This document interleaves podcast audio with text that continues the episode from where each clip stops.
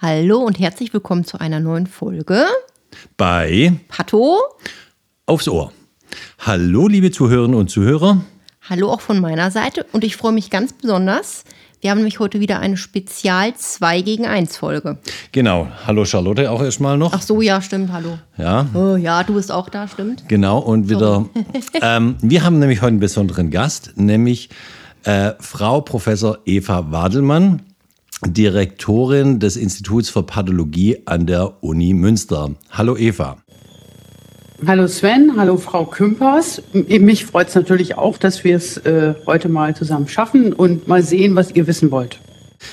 Eva, du bist ja schlichthin bekannt, national, aber auch international, als die große Pathologie-Expertin für Weichgewebstumoren. Die Weichgewebstumoren sind ja extrem selten und dann gibt es viele Subentitäten. Kannst du uns erstmal erzählen, wie bist du in dein, im Laufe deiner Karriere überhaupt auf die Idee gekommen, dich im Speziellen mit diesen schwierigen Weichgewebstumoren auseinanderzusetzen? Äh, wie hat sich das denn ergeben? Erzähl doch mal. Ja, also das war natürlich überhaupt keine Absicht und jeder, der schon mal so einen Tumor unter dem Mikroskop gesehen hat, wird das auch nachvollziehen können, weil es schon eine etwas schwierige Materie ist. Ich habe mir das also nicht proaktiv ausgesucht, sondern bin wie die Jungfrau zu Kinde gekommen. Im Speziellen war es so, ich war in Bonn, da habe ich meine Assistenzarztzeit gemacht und dann habe ich so Tumoren gefunden, die machten einen bestimmten Marker, CD34 heißt der, den kennt man von Gefäßendothelien, mhm. von hämatopoetischen Stammzellen und so weiter. Und dieser Tumor heißt gastrointestinaler Stromatumor. Der, das war mir damals aber noch nicht so klar. Ich habe nur diese Markerkonstellation gesehen, das war damals ungewöhnlich. Und mhm. ähm, im weiteren Verlauf hat sich dann eben herausgestellt, dass das für äh, mesenchymale Tumoren, also solche Weichgewebstumoren, doch eine recht häufige Tumorentität ist, die sehr spannend ist. Und mit der habe ich mich dann immer weitergehend beschäftigt. Und irgendwann wurde das über mein eigenes Mikroskop hinaus einer größeren Community bekannt, weil ich dann irgendwas dazu veröffentlicht habe. Und dann haben die mir schon mal gelegentlich solche Tumoren geschickt. Und das Problem ist aber, wenn man einmal angefangen hat mit solchen Tumoren, dann reicht es nicht zu sagen, ja, ja, das ist wieder so einer, sondern da muss man auch sagen, wenn es das nicht ist, wie es denn dann heißt. Und da musste ich mich dann sehr intensiv in diese Materie reinknien, was denn noch alles in Frage kommt diagnostisch. Und das hat aber auch unglaublich viel Spaß gemacht, weil dieses zunächst so ein bisschen horrormäßige, uh, Spindelzellen, hat zunehmend seinen Schrecken verloren und irgendwann kann man das dann doch handeln. Du hast gesagt, ähm, Du bist durch Zufall drauf gekommen, das ist ja so wie oft irgendwie in der Karriere innerhalb der Medizin oder außerhalb der Medizin. Äh, oft ist Zufall, dass wir überhaupt Pathologen und Pathologinnen geworden sind oder eine andere Fachrichtung eingeschlagen haben, welche Spezialisierung wir machen. Die wenigsten haben das ja geplant, sondern ist oft durch einen reinen Zufall äh, entstanden. Also ich wollte ja auch mal Hämatopathologe werden und bin als Uropathologe gelandet. Ähm, du hast dann noch gesagt, ja, du hast ein bisschen was dazu äh, publiziert, deine Bescheidenheit in Ehren.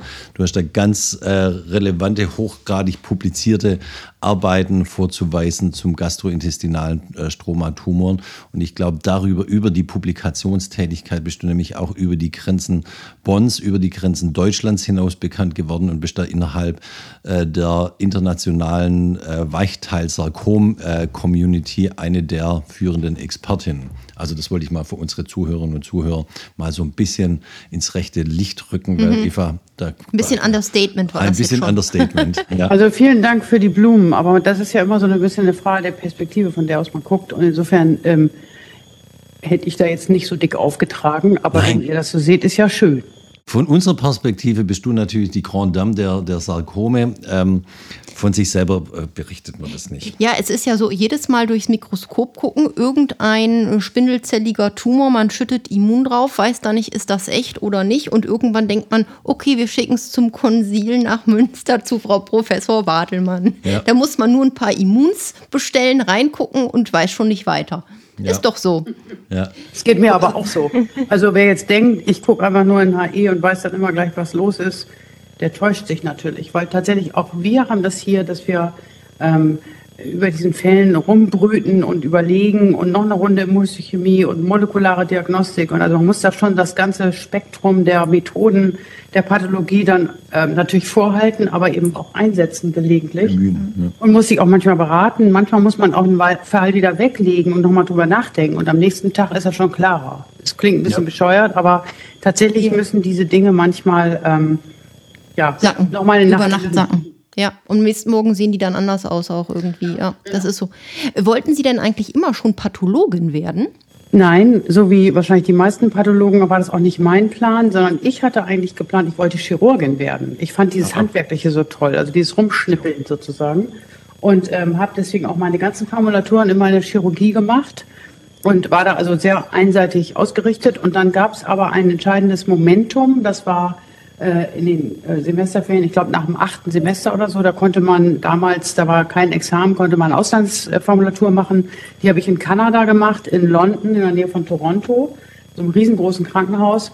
Und da habe ich auch natürlich in der Chirurgie äh, meine einen Teil gemacht, den anderen Teil in Emergency Room. Das gab es zu der Zeit hier bei uns noch gar nicht als Möglichkeit. Mhm. Und ähm, dann habe ich tatsächlich die eine Woche Chirurgie mir abgeknapst, weil irgendein anderer Student, Student zu mir gesagt hat, hör mal, du musst unbedingt mal die Patho äh, machen. Das ist so interessant. Eine Woche reicht. Dann weißt du schon, was sie da machen. Das fand ich voll gut. Und dann bin ich dahin und habe gesagt, wie sieht's denn aus? Kann ich bei euch mal hier so eine Woche machen? Und dann haben die gesagt, ja klar. Und es war so unglaublich gut. Nicht zuletzt auch natürlich, weil die die Woche so gut strukturiert hatten mit Schnellschnitten mhm. und Forschung und Diagnostik und Sektion und ähm, Lab-Meeting und so. Das war uh, also alles dabei, was es so gibt, ja? Genau. In einer Woche Schnelldurchlauf alles ähm, vermittelt. Und große Faszination, das habe ich aber dann zunächst mal im Hinterkopf behalten. Und als es dann nach dem PJ darum ging, sich fürs damals Arzt im Praktikum gab es noch, ja, ähm, äh, zu bewerben, habe ich dann überlegt, okay, was machst du jetzt? Und dann habe ich gesagt, naja, okay, du kannst ja zumindest im PJ, äh, im IP kannst du ja zumindest mal ähm, Patho machen. Das ist ja relativ breit. Da hat man nochmal die Möglichkeit, auch als spätere Chirurgin alle Organe in Ruhe zu gucken und so weiter. Nach einem halben Jahr Patho war ich dann aber so hin und weg dass ich von da ab schon meinen damaligen Chef, Professor Pfeiffer in Bonn, irgendwie wöchentlich gefragt habe, ob er mir den Fahrradsvertrag gibt nach dem IP. Also cool. man sieht, das ging relativ flott und äh, ich stelle auch fest, dass die, die bei uns PJ machen, also die längere Zeit bei uns bleiben, ähm, äh, regelmäßig hier kleben bleiben an diesem Fach. Einfach weil, wenn man erstmal drin war und es gesehen hat von innen, dann merkt man erst, wie breit, wie hoch, wie lang das Fach ist und wie toll es ist vor allen Dingen. Ja. ja. Ja, vielen Dank, dass du hier nochmal eine Lanze vor unser schönes Fach brichst. Sag mal, du bist ein paar Tage älter als ich. Äh, musstest du eigentlich nicht noch im, in deiner Facharztausbildung ein Jahr Klinik machen? Ich musste es nicht mehr machen. Ja? ich musste das, das, noch machen. Ähm, und das war aber ganz praktisch. In Bonn ist es so, dass die Frauenklinik direkt neben der Pathologie ist. Und ich erinnere mich. Hm? Ich erinnere mich. Ja, du erinnerst dich ja auch, genau. Und die Frauenklinik ähm, hatte den wahnsinnigen Vorteil, dass sie eine unglaublich äh, ähm, florierende Dysplasie-Sprechstunde zu der Zeit mhm. hatte. Also Cervix-Dysplasien. Und ja. ähm, war, zufällig war es auch, oder sagen wir mal so, ich habe mich dann auch sehr gut mit der Gynäkologin, die das da gemacht hat, Anna Funke, angefreundet ähm, und bin deswegen dann, äh, deswegen aber auch, weil die eine wahnsinnig große Sammlung hatten, bin dann immer in die gynäkologische Zytologie und habe mir da die ganzen Zytopräparate reingezogen und dann mhm. bin ich mit zur Dysplasie-Sprechstunde und konnte dann auch mal in den Patientinnen die Befunde sehen und habe auch alle Visiten dort mitgemacht. Und dadurch habe ich mein Klinikjahr eigentlich auf eine ganz konstruktive Weise ähm, verbracht. Wunderbar, cool. schön, schön umschifft die eigentliche Klinik. Eva, oh, ja. in, jeder, der unseren Podcast kennt, der weiß auch, dass wir äh, uns beim Vorstellen von äh, Sarkom ein wenig zurückhalten, weil das ist ja wirklich jetzt nicht so die diagnostische äh, der diagnostische Spezialgebiet von der Charlotte und mir. Kannst du unseren Studierenden und jungen Ärztinnen und Ärzten mal erzählen, wie ist denn die Systematik der Weichteilstumoren und so grob, ohne dass wir jetzt ein Mikroskop und Fälle haben, grob sagen, wie man denn da so am geschicktesten rangeht, um zur Lösung zu kommen? Ja, kann ich gerne machen. Also ich preise und lobe hier ja immer die WHO-Klassifikation. Das sind diese blauen Bücher, ähm, mhm. von denen wir so ungefähr 20 Stück im Schrank stehen haben und die für jedes mhm. äh, Organsystem oder auch für bestimmte Gewebsformen eben ähm, eine Einteilung vorgeben. Und wenn man dieses System ähm, sich zu eigen macht, also in diese Bücher rein, die es auch online gibt mittlerweile übrigens für 100 Euronen im Jahr, kann man alle Dinger abonnieren. Die gibt es mittlerweile auch elektronisch zum, zum ja. Abonnieren. Ja, genau, das sage ich gerade, genau. Die gibt es also online und da kann man dann nochmal reingucken. Die Bücher sind trotzdem ein bisschen einfacher im Handling manchmal, aber die Online-Version ist bei mir eigentlich täglich offen. So, und wenn man mhm. das jetzt hat, dann kann man sich überlegen, okay, Karzinome, also Darmkrebs, Brustkrebs und so, das, das ist präsent. Das wird in den Medien natürlich auch ähm, regelmäßig auf allen Ebenen bespielt, das Thema. Aber diese anderen Tumoren, die eben nicht von den Drüsenzellen, sondern von den Bindegewebszellen ausgeht, die werden nicht bespielt. Und mhm. das sind die, also die mesenchymalen Tumoren, aber auch die haben eine Systematik. Denn wenn wir uns jetzt mal den Körper so an uns runtergucken, dann stellen wir ja fest, oh, da gibt es noch mehr als nur Darm und Leber und Brust. Da gibt es zum Beispiel auch noch den Oberschenkel und der Oberschenkel, da ist überhaupt keine Drüse drin, also mhm. keine, keine, wesentlichen jedenfalls. Da sind große Muskeln, da ist viel Fettgewebe, mehr oder weniger, je nach Person. Und all diese Gewebe können Ausgangspunkt von Weichgewebstumoren sein. Also da würde man zum Beispiel erwarten, dass von Fettgewebetumoren ausgehen äh, können, beziehungsweise eigentlich gehen die nicht vom Fettgewebe aus, sondern die ähneln denen und gehen von Stammzellen aus, die da rumsitzen. Und genau mhm. das Gleiche in der Muskulatur und auch das Gleiche übrigens im Knochen. Da gibt es natürlich auch solche mesenchymalen Tumoren.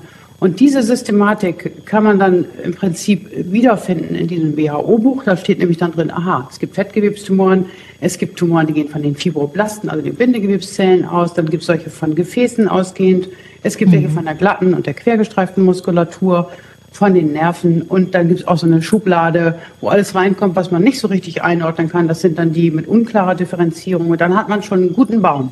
Dann weiß man schon, mhm. okay, da, da, da, da. Und in diesen jeweiligen Schubladen mit diesen Obertiteln gibt es dann natürlich wieder Subtumoren, also solche, die man unterscheiden muss. Gutartige, bösartige und bei den Weichgewebstumoren interessanterweise auch solche, die irgendwie in between sind. Also wo man nicht richtig sagen kann, ist nicht richtig gutartig und auch nicht richtig bösartig. Ich sage ja immer, das gibt's eigentlich nicht so dazwischen. Das ist ja ein bisschen schwanger, gibt's auch nicht. Also gibt's auch nicht ein bisschen mhm. maligne oder semi-maligne. Das Wort finde ich auch ganz schlimm. Aber tatsächlich gibt es Tumoren, die jemanden umbringen können, die lokal so aggressiv sind, dass derjenige daran stirbt, ohne dass er Metastasen hat. Und solche Spezialtumoren gibt es eben bei den Sarkomen oder bei den Weichgewebstumoren. Und da, also von der Nomenklatur hat man sich das ja auch zunutze gemacht, diese Unterscheidung zwischen äh, gutartigen Weichgewebstumoren und bösartigen Weichgewebstumoren. Zum Beispiel die gutartigen, die vom Fettgewebe ausgehen, nennt man ja Lipom und die bösartigen dazu ist Liposarkom. Die äh, gutartigen, die von dem Knorpel ausgehen, nennt man Chondrom und die bösartigen Chondrosarkom und so weiter und so fort. Oder Myom, Myosarkom. Genau, Myom, Myosarkom, Leiomyom, Leiomyosarkom, äh, Rhabdomyom, Rhabdomyosarkom. Ja, also auch in der Nomenklatur spielt diese Unterscheidung zwischen gutartig und bösartig. Ähm. Richtig, wobei dann eben genau diese Doofen kommen, die einem auch manchmal äh, Schwierigkeiten machen. Die jetzt kommt die Expertin wieder. Ne? Ja. Genau, und die nennt man dann, wenn wir jetzt wieder beim Fettgewebe bleiben, da haben wir das Lipom gehabt, das Liposarkom. Und der, der dazwischen irgendwie so ein bisschen liegt, ist der atypische lipomatöse Tumor.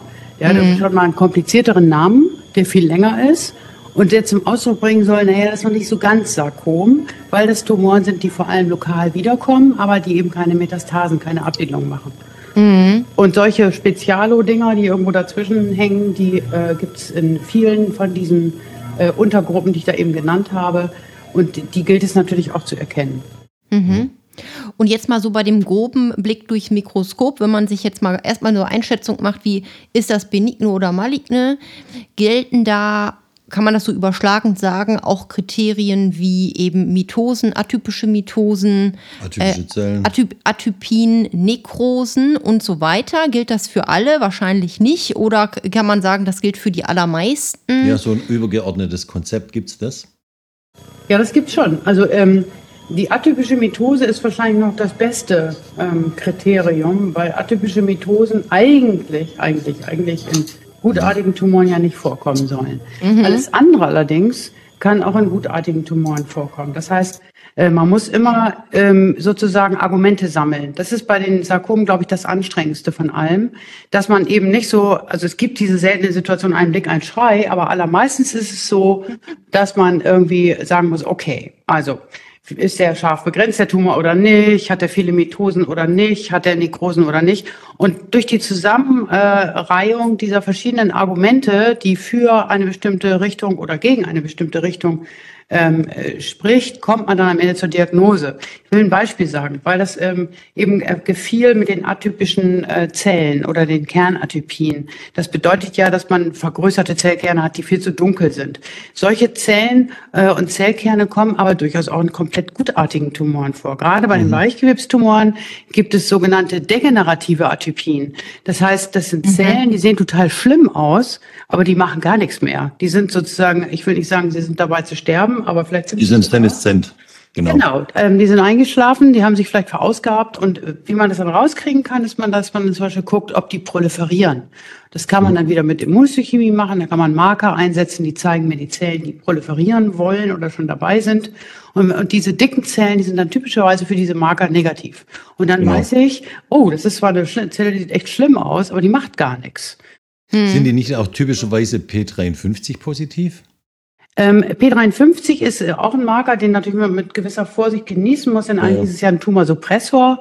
Ähm, und äh, Trotzdem ist es so, wenn wir einen Weichgewebstumor haben und der macht ganz viel P53, ist das für uns eine Hilfe, zu sagen, dass er bösartig ist. Das sind dann nämlich die, die eine P53 oder TP53-Mutation haben, bei denen also die ganze Zellzyklusregulation außer Rand und Band geraten ist. Ähm, man kann aber jetzt nicht, für die Einzelzelle kann man es nicht so richtig gut gebrauchen, die P53-Expression. Ja. Oh ja, und das Schwierige, da ist, du hast ja gesagt, ähm, dass, die, dass man ja Kriterien sammelt, die fürs eine oder das andere sprechen. Und das Doofe ist ja irgendwie, dass man da keine, so wie bei anderen Sachen, keine Major- und Minor-Kriterien hat und sagt, ab der, wenn man die, so viel Major-Kriterien hat und so viel Minor-Kriterien, dann ist es zum Schluss das oder jenes. Das trifft ja, glaube ich, auch nicht ganz zu bei den Weichteiltumoren, oder? Naja, also es gibt ähm, zunehmend bei bestimmten Tumoren so, so ähm, Scoring-Systeme, also mhm. Systeme, mhm. wo man ah, Punktzahlen ah, zusammen addiert äh, und dann zu einem bestimmten Risiko kommt. Das klassische mhm. Beispiel dafür ist der solitäre fibröse Tumor, mhm. wo wir immer sagen, wenn wir den mal haben, ja, da kann man aufgrund der Morphologie, also am Mikroskop, die, die Zukunft nicht vorhersagen. Das stimmt eigentlich auch, aber eben nur eigentlich. Man hat mittlerweile in großen Serien gefunden, dass ab einer bestimmten Größe, ab einem bestimmten Alter und ab einer bestimmten Proliferationsaktivität eben doch eine Vorhersage möglich ist, ob das ein Hochrisikofall ist oder einer mit niedrigem Risiko. Wo wir noch nicht sind bei den meisten Tumoren ist, dass die Follow-up, also das Überwachen der PatientInnen, dass, wo das tatsächlich gebunden wird an solche Scoring-Systeme, wo man also sagt, okay, jemand mit einem niedrigen Risiko, den will ich erst nach einem Jahr wiedersehen oder vielleicht auch nie und jemand mit einem hohen Risiko nach einem halben Jahr oder nach einem Vierteljahr. Das ist noch nicht so eins zu eins umgesetzt, aber das ist im Werden. Also ich glaube, dass ähm, wir zunehmend eben über solche Hilfskriterien, äh, wo auch das Alter zum Beispiel einfließen kann, ähm, dann äh, da besser werden in der mhm. Vorhersagekraft. Okay. Ähm, aber wenn man sich jetzt mal bei irgendeinem Tumor auf ein Sarkom geeinigt hat, gibt es doch da immer noch das Grading-System. Das ist doch das Besondere für Sarkome, was jetzt auch äh, different ist ja für die, zu den Karzinomen, nämlich das FNC-LCC-Grading-System. Ja, ähm, wobei Grading machen wir ja bei ganz vielen Tumoren mhm. und interessanterweise dieses Französische, das kommt also von den Franzosen, die aber sehr stark waren, historisch gesehen. Dieses Grading-System, das ist schon ähm, über 50 Jahre alt und ist trotzdem noch da, weil man einfach nichts Besseres, also für viele Tumoren nichts Besseres gefunden hat. Aber man muss auch eins sagen, tatsächlich ähm, ist das, habe ich jetzt gesagt, für viele Tumoren, das ist nur an vier oder fünf verschiedenen Sarkomarten überhaupt damals etabliert worden. Und zwar an solchen Serien, wo dann vielleicht 40 Tumoren von der Sorte und 40 von der Sorte, da würde man heute Ach sagen. Gut, okay. An so, einer kleinen, ja an so einem kleinen Kollektiv, da muss man noch tausend von jeder Sorte nehmen. Aber weil die eben so selten war, gab es nicht so viele. Trotzdem funktioniert es für diese vier, fünf Tumorentitäten gut. Aber es gibt auch Tumorentitäten, wo wir wissen, da funktioniert es gar nicht. Und da braucht man dann andere Systeme. Und deswegen glaube ich, je mehr wir ins Bewusstsein bekommen, dass diese Unterscheidung der verschiedenen Sorten von Weichgewebstumoren super wichtig ist, nicht nur für den Pathologen, sondern eben auch klinisch für Prognose und ähm, Therapie, da werden wir auch immer dezidiertere und speziellere Verfahren bekommen, wie wir das vorhersagen. Und dann wird das, wird das Grading weiterhin existieren. Das machen wir mhm. jetzt immer noch für viele Tumoren. Aber wenn du was Besseres hast, kann man natürlich das Grading auch irgendwann in die Tonne hauen. Ja, also ah, okay. das. Wir, wir kommen zum, zu, im Moment zu den Diskussionen, wo wir sagen, Grading ist normalerweise dreigliedrig, ähm, also G1, G2, G3. Mhm. G3 ist das Schlimmste, G1 ist das Beste sozusagen. Ähm, aber mittlerweile gibt es Tendenzen zu sagen, warum, warum sagen wir nicht nur High Risk und Low Risk, also zwei ähm, Stratifizierungen, die guten und die nicht so guten, ähm, dann ist das Leben vielleicht einfacher. Ja. Hat auch was mit der Reproduktionsfähigkeit natürlich genau. von solchen Diagnosen zu tun. Ne? Ich möchte noch was nachschreiben, weil wenn wir es gerade dieses FNC-LCC-Grading bei den Weichgewebstumoren angesprochen haben. Ähm, dieses FNC-LCC steht für, äh, wie du gesagt hast, kommt aus dem Französischen, weil die da historisch immer stark waren, steht für Fédération Nationale des Centres de Lutte contre le Cancer. Sehr schön, mein Lieber. Ich muss sagen, akzentfrei rübergebracht. Ja. Und äh, im Grunde, äh, ich überlege, ich, ich hadere auch immer mit mir. Wenn ich das in der Vorlesung sage, dann überlege ich immer, okay, kriege ich das jetzt ohne Fehler so gesagt oder muss ich das irgendwie ablesen? Ähm, tatsächlich, ja. äh, ich also, glaube, der, der Grund, aber du hast es ganz hervorragend natürlich aus dem Gedächtnis rezitiert, nehme ich an. Also wenn du schon so ehrlich bist, bin ich auch so ehrlich, ich muss das auch nebenher kurz googeln. Das habe ich doch geahnt. Also das Interessante ist tatsächlich, man fragt sich ja, wieso denn gerade die Franzosen? Was mhm. haben die denn nun so Tolles gemacht, dass die jetzt so ein entscheidendes Grading vorangetrieben haben? Die Franzosen haben einen Zentralstaat. Richtig. Die sind alle so sehr auf Paris äh, zentriert gewesen und bei den Sarkomen gab es auch eine Zentralisierung, die ging nach Bordeaux. Mhm. Da war Jean-Michel Coindre und der hat da ewig lange dieses Feld dominiert. Der ist auch immer noch zugange, ist zwar mittlerweile emeritiert, aber kann natürlich nicht aufhören, wie die meisten Pathologen. Und der hat tatsächlich diese Publikation, die heute noch die Basis für diese ganze Grading-Geschichte ist, ähm, lanciert und war damals noch ein kleiner Assistenzarzt. Da sieht man, das kann sich alles ändern im Laufe der Jahre. Und tatsächlich ist dieses ähm, zentralisierte Krebsmanagement äh, in Frankreich auch heute noch ein Grund, warum die Franzosen immer noch so stark sind. Ja, wir mhm. haben ja eher so das föderale System, wo jeder jedes Bundesland denkt, es müssten, sie müssten die tollsten sein und wo jede Uniklinik denkt, sie ist die Krone der Menschheit. Und das ja. ist tatsächlich ein bisschen anders in den anderen Ländern. Die Italiener sind zum Beispiel wahnsinnig stark, auch sehr zentralisiert. Die Spanier sind wahnsinnig stark, also wenn wir jetzt Europa mal nehmen. Ähm, die Holländer noch, genau. Und genau, die Benelux-Länder, das ist auch total interessant, ja. weil die ja so klein sind und die haben so wenig Patienten. Die müssen also im Prinzip bei den großen Studien zum Beispiel die Deutschen immer dazu nehmen, weil sie sagen, ja, die haben ja so viele Leute. Ne? Aber eigentlich wären wir natürlich diejenigen mit der größten Bevölkerung, ähm, die die größten Studien machen könnten, wenn wir nicht so überreguliert wären. Und bis wir hier zugelassen werden zu einer Studie, ist die oft schon wieder zu bei genau. Sarkom. Ja. Und das ist eben bei diesen Zentralstaaten da, da hat man eben äh, in verschiedene Regionen, äh, gerade so seltene Tumoren, hinzentralisiert, dass in einem in einem Institut eben so viel wie möglich von diesen seltenen Tumoren landen. Und deswegen ist es ja auch sinnvoll, dass du in Deutschland die Referenzpathologin zusammen mit deinem Kollegen, dem Wolfgang, Professor Wolfgang Hartmann bist für die Weichgewebstumoren, dass die alle nach Münster kommen, dass ihr eine zentrale Sammlung habt, dass ihr auch an jedem Fall weiterlernen könnt und ähm, die Erforschung der Sarkome vorbeibringen könnt. Nämlich das wird nichts bringen, wenn die paar Sarkome, die an jedem Eck aufschlagen, äh, ganz alleine nur von jedem Pathologen selber ähm, bearbeitet werden, weil da auch wären viele Fehldiagnosen dabei. Sicher. Nämlich, hm. nämlich die muss man wirklich häufig, die seltenen Tumoren muss man trotzdem häufig sehen, damit man da einfach gut drin wird. Das ja. stimmt. Ähm, ich muss natürlich jetzt noch sagen, wir sind natürlich nicht die einzigen in Deutschland. Es gibt noch ein paar andere Standorte, ähm, äh, zum Beispiel in Erlangen, Abbas Agami und Florian Haller oder auch in, äh, in Heidelberg ist die Gunhild Mechtersheimer und dann gibt es am Bodensee noch den Thomas Menzel. Also es gibt schon noch ein paar, ja. weniger allerdings. Und verglichen mit anderen Tumoren sind wir wirklich ein extrem kleines Klüppchen. Mhm. Äh, und ähm, insofern, das stimmt schon. Und ich kann vielleicht noch ein Anekdötchen dazu beitragen. Also ähm, als ich noch ein bisschen jünger war, also unwesentlich jünger war und also noch in Bonn war, so eine Ausbildung, da habe ich das schon immer mitbekommen, wenn da mal so ein Weichgewebstumor kam, dann haben wir sich alle mit Händen und Füßen gesperrt und wollten den nicht haben zur Befundung, weil das ja. immer so schwierig war und weil man immer nicht wusste, was sind denn jetzt die Kriterien und wie können wir das denn jetzt machen.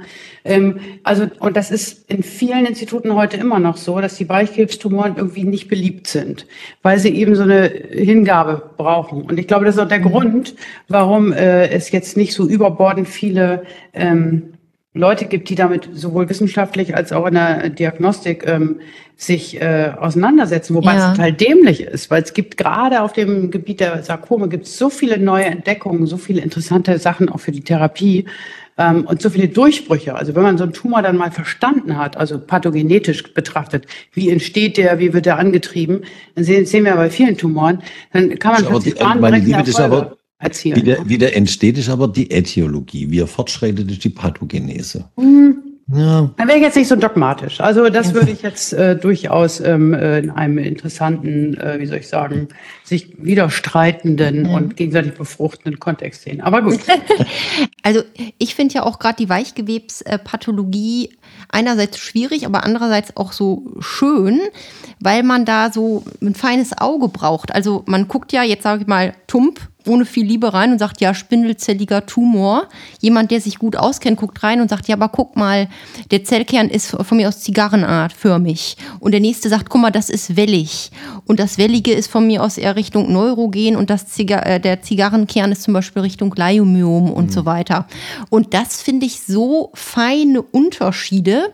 Ähm, also das finde ich immer irre, wenn das jemand so richtig gut kann, weil mehr oder weniger im Vergleich zum ja, Karzinom sehen die ja doch sehr viel ähnlicher aus, so untereinander, als zum Beispiel ein Kolonkarzinom versus ein Lungenadenokarzinom. Ne? Ja. Also man muss da so auf so Feinheiten achten.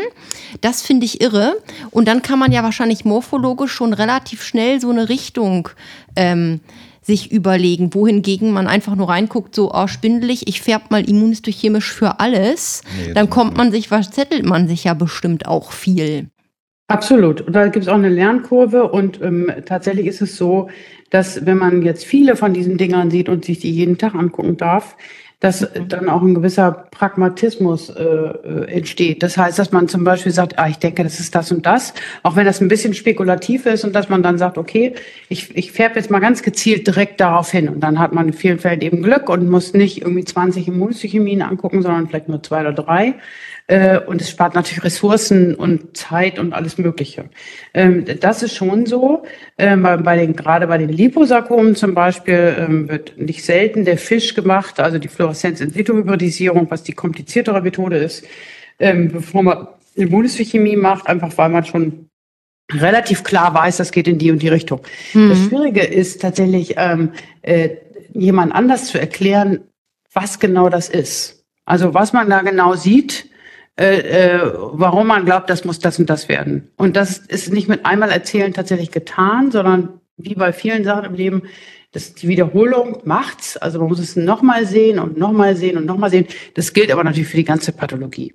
Also und, und dann aber auch Erfahrung und Hingabe. Ne? Man muss, glaube ich, ein Fable auch dafür haben. Ja, aber mhm. das ist gar nicht so schwer, das zu entwickeln, finde ich jedenfalls, weil ähm, wir sind, also das ist ja noch, doch eine sehr ähm, künstlerische mit Farben und so weiter zusammenhängende Sache. Also ich zum Beispiel bin von Natur aus, ich habe Kunstleistungskurs gehabt, ich war so sehr kunstverliebt und äh, und das ist auch das, was mich immer noch so erfreut an der Pathologie, dass so viel mit Farben, Mustern, mhm. Wiedererkennung und so Pattern, das, das macht Spaß daran.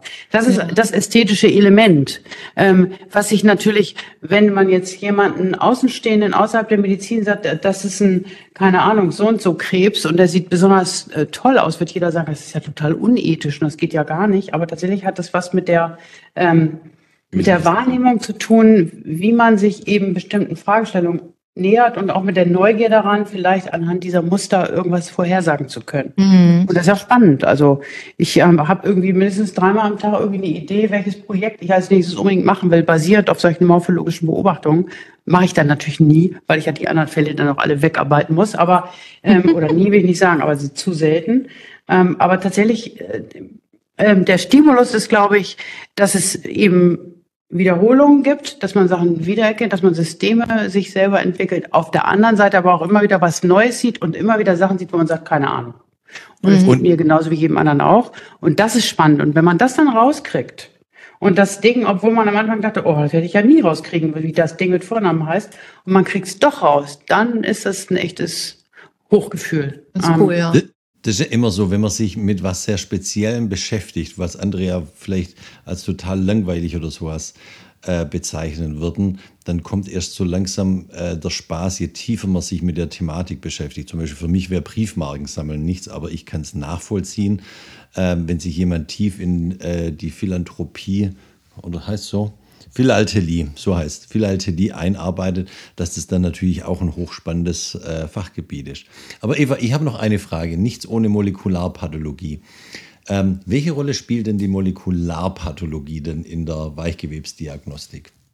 Also das haben wir, noch gar nicht angesprochen, das stimmt. Und das, obwohl das eine sehr große Rolle spielt, nicht nur in der Weichgewebspathologie oder in der Sarkompathologie, sondern generell in der Pathologie, weil wir eben zunehmend verstehen, dass es bei den Tumoren ganz, ganz überwiegend Steuerungsphänomene gibt, die über genetische oder epigenetische Veränderungen in den Tumorzellen funktionieren.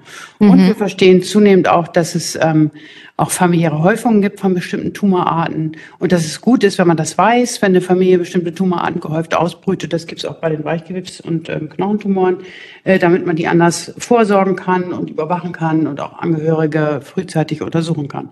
So, weg von diesem Allgemeinen. Tatsächlich ist es so, dass es ein paar große Gruppen gibt bei den genetischen Veränderungen, bei den Sarkomen.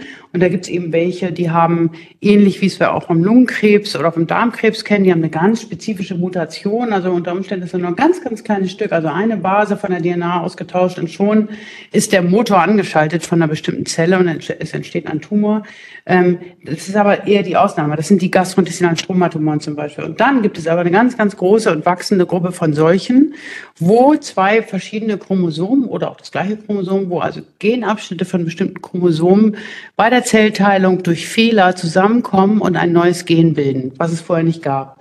Und dieses mhm. neue Gen, wenn da die richtigen ähm, funktionellen Abteilungen der beiden Gene zusammenkommen, das kann dazu führen, dass es ein super äh, guter Motor für die jeweilige Zelle ist.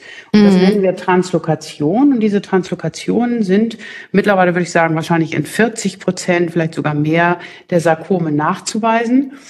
Und da gibt es dann mehr oder weniger spezifische. Also es gibt solche, die kommen nur in einem ganz bestimmten Sarkomsubtyp vor. Es gibt auch welche, die kommen in mehreren Sarkomsubtypen vor. Da helfen dann andere Methoden, das trotzdem auseinanderzukriegen.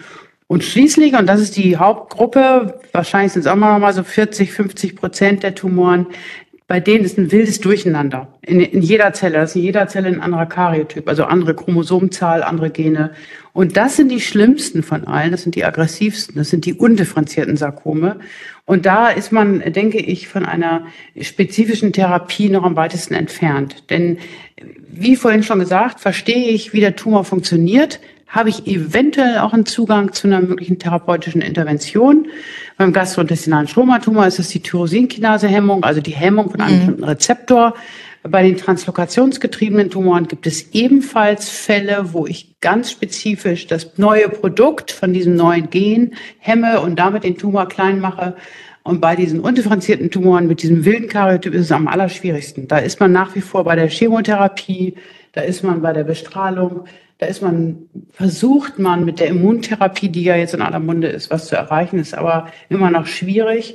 Und deswegen ist ja das alte Pathologen-Credo, versteh den Tumor, erforsche dran, so lange, bis du verstehst, warum der so ist, wie er ist. Das, mhm. Da sind wir aber noch nicht an der Stelle. Mhm. Das heißt, es kann sein, dass Sie durchs Mikroskop gucken, direkt denken, ah, das ist das und das Sarkom und dann erstmal die Mollpatho bestellen, bevor man groß mit Immunisto und Färbungen loslegt. Das kann passieren. Mhm. Aber das gilt in erster Linie natürlich für, ähm, für so ganz spezielle Tumoren, die will ich jetzt gar nicht aufzählen. Da sagt jeder so, oh mein Gott, was das habe ich ja noch nie gehört. Aber es Sag gibt tatsächlich ein. manchmal so Tumoren, wo das total gut funktioniert. Da reicht eine, eine Mollpatho, also eine Fluoreszenz-in-situ-Hybridisierung und man sagt, jo, das ist es. Sag doch mal so einen Namen von so einem wilden Tumor. Ja, also zum Beispiel das extraskeletale Myxoidochondrosarkom, wo der Name schon suggeriert, dass das ein Knochentumor ist, ist aber ein Weichgewebstumor. Da gibt's ähm, bestimmte Fusionen mit NR4A3, da machen wir nur diese eine Fisch und dann ist fertig. Ähm, mhm. Da gibt's auch keine spezifische Immunchemie, muss man sagen. Das Synovialsarkom ist ein Tumor. Da gibt's oft Fusionen mit SS18, ein anderes Gen. Ähm, und äh, dann gibt es zum Beispiel das Dermatofibrosarkoma protuberans, auch ein sehr schöner Name für ein Sarkom, ja. schön lang und unmerkbar. Ähm, die haben auch spezielle Fusionen und da gibt es auch eine bestimmte Fluoreszenz in situ Hybridisierung, die ähm, zusammen mit der Morphologie 1a und klare Diagnose schnell generiert. Cool. Eva, das ist etwas, wo man sich wirklich tiefer einarbeiten muss. Ja. Charlotte, du hast noch eine Frage ist, zum Abschluss. Ist denn äh, da gerade richtig viel Bewegung drin, wenn man, also jetzt in der Weichgewebspathologie, was so die Molekularpathologie angeht, in dem Sinne, dass da alle paar Tage oder alle paar Wochen jetzt eine neue äh, spezifische Mutation entdeckt wird? Also ist da gerade so richtig Move drin? Oder ist, oder sagen wir mal, oder dümpelt das eher so, sage ich jetzt mal. Also wenn ich jetzt zum Beispiel an das äh, Adenokarzinom der Lunge denke, wenn man mal guckt, was da in den letzten Jahren alles passiert ist ähm, bezüglich der Molekularpathologie. Also das Problem ist so ein bisschen, also es ist wahnsinnige Bewegung drin. Es wird auf allen Ebenen RNA, DNA, Proteom, Metabolom und so weiter wird geguckt, weil natürlich jeder immer hofft, dass er den Stein des Weisen findet. Ähm, Tatsächlich ist es aber so, selbst wenn dann so ein Pathomechanismus, also wie der Tumor funktioniert, aufgedeckt wird, ganz neu entdeckt wird, dann ist es natürlich, muss man zugeben, für die Pharmaindustrie oft gar nicht interessant, da mhm. irgendwelche Phase 1, 2 Studien zu machen, einfach weil die, ähm, weil diese Studien sich nicht lohnen mit so wenig Patienten ne? und man die auch statistisch nicht auswerten kann. Insofern glaube ich, dass äh, ähm, wir das da ein bisschen schwerer haben auf dem Feld. Andererseits sind wir international so gut vernetzt, dass wir die Studien dann doch machen können. Also insofern, ja, da ist viel Bewegung, da wird viel Neues auch entdeckt, neue Translokationen, neue Entitäten, neue Gruppen. Ja, also keine Langeweile. Toll. Wie viele Fälle gucken Sie denn so am Tag? Mm, also ich würde mal sagen, so 30, 40 ungefähr. Ui. Wahnsinn. Ja. Versuche ich jedenfalls, wenn nicht dauernd jemand reinkommt. Oder dich jemand stört zur Podcastaufnahme. Ja, genau. Nein, aber tatsächlich, also hier, jetzt, ich, man kann es jetzt hier nicht sehen, ähm, aber ich kann es nur beschreiben. Also hier liegen jetzt ungefähr noch 50, ungefähr 60. Die könnte ich jetzt noch wegdiktieren. Die sind so weit, dass ich das machen könnte. Aber ich weiß nicht, ob ich das heute noch schaffe. Okay, für die Zuhörerinnen und Zuhörer ist es Freitagabend. Also 18.30 Uhr. Ja. Genau. Und eigentlich möchte eine Abschlussfrage noch. Ich habe mich eben gefragt, ist der gastrointestinale Stromatumor immer noch Ihr Lieblingstumor und CD34 immer noch Ihr Lieblingsmarker oder hat sich das geschiftet? Also CD34 ist immer noch in meinem Herzen. Ähm, äh, den mache ich also immer, so ziemlich immer, wenn ich irgendwas mache bei den mhm. Weichgewebstumoren, einfach aus reiner Neugier. Ähm, und der GIST ist auch immer noch mein großer Liebling, weil entgegen jeder Erwartung, wo schon Leute vor, mir, vor zehn Jahren zu mir gesagt haben, da ist doch jetzt alles klar, da braucht man doch jetzt nichts mehr forschen, sich immer noch wieder neue Sachen rausstellen. Resistenzmechanismen, Progressionssubtypen, neue Subtypen. Also super, super spannend. Und das Tolle ist, wenn man mal richtig tief drin gesteckt hat in irgendeiner Materie, dann lässt einen das auch nicht mehr los. Genau, da kommt eine Frage nach dem anderen. Genau. Und man denkt immer noch, ach mein Gott, das ist ja überhaupt noch nicht bearbeitet, das genau. muss man dringend noch machen. Also ja. insofern ja, mein Herz schlägt immer noch für ihn. Das ist der Forschergeist, schön. der in uns so aufkommt dann. Ja, ist doch schön. Eva, herzlichen Dank für deine tollen Einsichten, für deine Zeit. Ja. Und es hat mir Mut gemacht, dass Sie gesagt haben, man kann sich mit viel Hingabe auch tatsächlich einarbeiten in die Weichgewebstumoren. Also das ist nicht einfach ein Naturtalent, sondern ein Stück weit auch einfach ja. Training. Klammer auf, vielleicht komme ich mal vorbei, wenn ich Nachhilfe brauche. Ja, gerne. sehr schön, sehr schön. Gut. Helfende Hände können wir immer gebrauchen. Also gerne. Gut. Gut. Also, Eva, herzlichen Dank nochmal für deine Einsichten, für deine Zeit. Wir wollen dich nicht weiter abhalten vom Fertigdiktieren der Fälle heute Abend, dass die Patienten und die Ärzte die richtige Diagnose noch bekommen. Und wir verabschieden uns soweit. Ja, es hat uns sehr gefreut. Vielen Dank. Tschüss, liebe Zuhörerinnen und Zuhörer. Ja. Tschüss, liebe Eva. Mhm. Eva, hast ja. du noch Worte für die Ewigkeit? Ja, genau. Abschlussworte gelten immer dem Gast oder der Gästin. Worte für die Ewigkeit. Das ist ja Worte für die Ewigkeit. Ähm, ja, also alle, die jetzt irgendwie einen Hauch von Faszination verspürt haben, sollten unbedingt zumindest mal eine Pathologie besuchen, so am Tag der offenen Tür oder so. Idealerweise, wenn es jetzt Studierende sind, unbedingt das PJ machen in der Pathologie und wenn es AssistenzärztInnen sind, vielleicht auch mal zu uns hinrotieren, wenn es nochmal für so einen klinischen Scientist, für ein Forschungsprojekt oder was. Wir sind dafür alles offen und ähm, es kann gar nicht genug Pathologen auf diesem Planeten geben. Das waren tolle Worte von Ewigkeit. Natürlich. Das stimmt. Ja. Eva, danke. Tschüss, schönen Abend und bis bald zum nächsten Kongress wieder. Tschüss. Tschüss, vielen Dank.